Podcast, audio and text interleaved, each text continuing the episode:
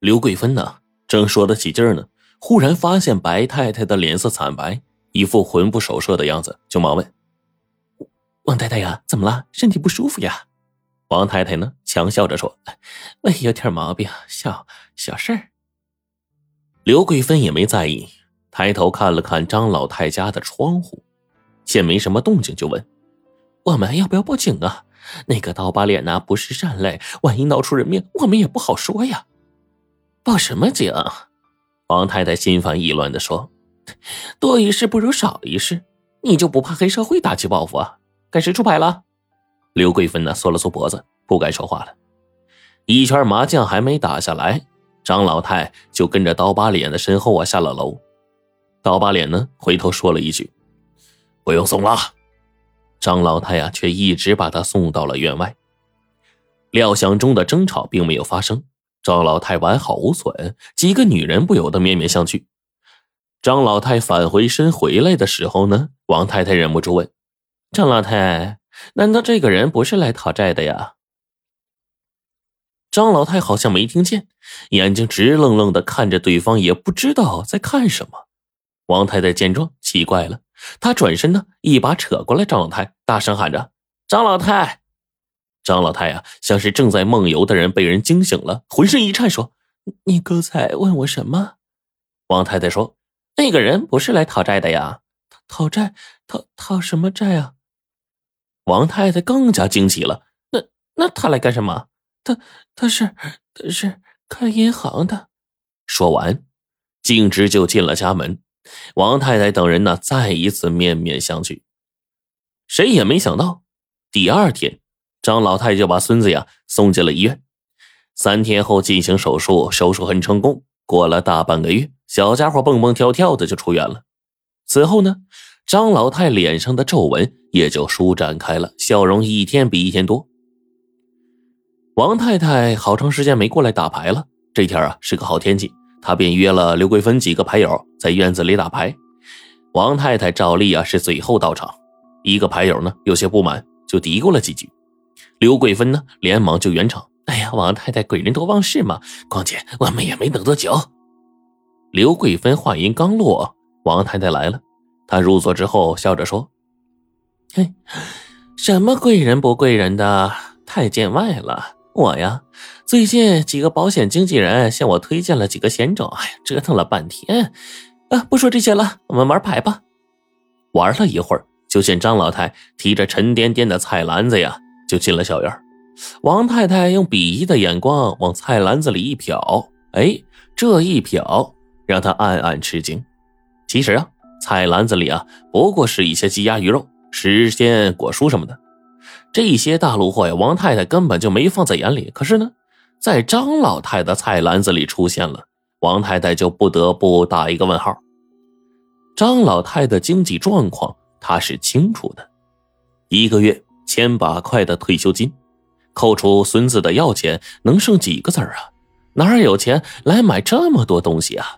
更让王太太吃惊的是啊，大半个月没见面，张老太好像年轻了十来岁。这王太太赶紧问刘桂芬，刘桂芬比她还诧异呢，感情你不知道啊？王太太说：“知道什么？”刘桂芬说：“张老太呀，不知从哪里抽了一笔钱，他孙子呀做完手术都出院了。”王太太闻言瞠目结舌，这张老太哪儿来的这一笔钱呢？难道是那个刀疤脸？王太太心中不由得疑窦丛生，进一步的打听刘桂芬呢，也说不出个所以然。这王太太一向就喜欢打听家长里短的事儿，何况呢，这个怪事儿啊是发生在张老太身上，就由不得她不多加关心了。当天晚上。王太太一手拎着水果，一手拿着高级营养品，就敲开了张老太家的门。张老太呀也知道，他是无事不登三宝殿，坚决不收东西。但是哪经得住王太太巧舌如簧啊？最后呢，收下了水果。王太太也没提他想打听的事拿了营养品就回去了。第二天晚上，王太太又来串门了，一连几天都是如此，说不到三句话。就往手术费的来路上套，张老太呀始终是守口如瓶。就这样，张老太被磨了快一个星期了，弄得他一见王太太就头疼。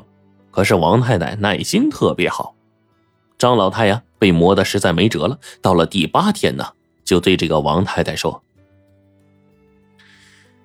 王太太呀，这件事啊，我连想都想一想都害怕呀。本来绝技不对外说的，可是你天天这么缠着我，看来如果我不告诉你啊，你也不肯罢休。告诉你也可以，不过……”你得对天发誓，呃，只能你知道，一个字不能传啊，要不然我担心会惹上大麻烦。王太太呀，当即郑重其事的发了个毒誓。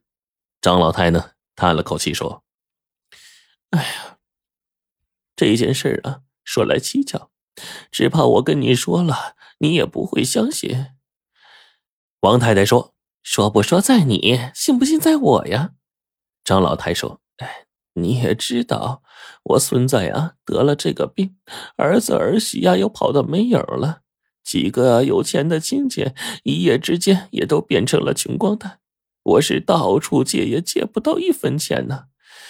这笔钱，哎，我还是从头说吧。这话呀，要从刀疤脸出现的那天开始。那天上午。”刀疤脸径直来到了张老太的家里，可怜张老太一把年纪了，哪里追得上这个恶汉呢？张老太呀，只是下楼晒个被子，视线根本就没锁门。一想到身体虚弱的孙子还在屋里呢，张老太的心呢就揪成了结儿。可是呢，等他追到楼上一看，哎，总算是松了口气。只见小孙子扶着门沿挡在门前，那个刀疤脸呢也没有动粗。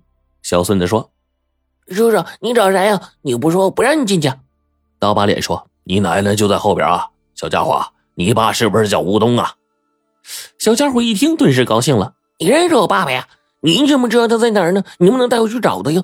我很久没见他了。”张老太听到这话，连忙冲过来抱起了孙子，数落道：“谁叫你跑出来的？乖乖躺床上去啊！”小孙子说：“娘娘，这叔叔找爸爸的。”张老太忙说。住嘴！心想这孩子真不知天高地厚，就是来找你爸爸的才可怕呢。小孙子嘟着嘴也不说话了。刀疤脸呢，却插了一句：“张老太啊，我不是来讨债的，相反，我是来送钱的。”说完，刀疤脸就打开了随身携带的公文包，里面是一沓崭新的人民币。这张老太没反应过来，刀疤脸把钱往桌上一放，整整十万。张老太一脸诧异啊，心慌意乱的说：“你你这是什么意思啊？”刀疤脸说：“几个月前呢，吴东在我们公司存了十万块钱，说是如果有什么意外，这笔钱救急用。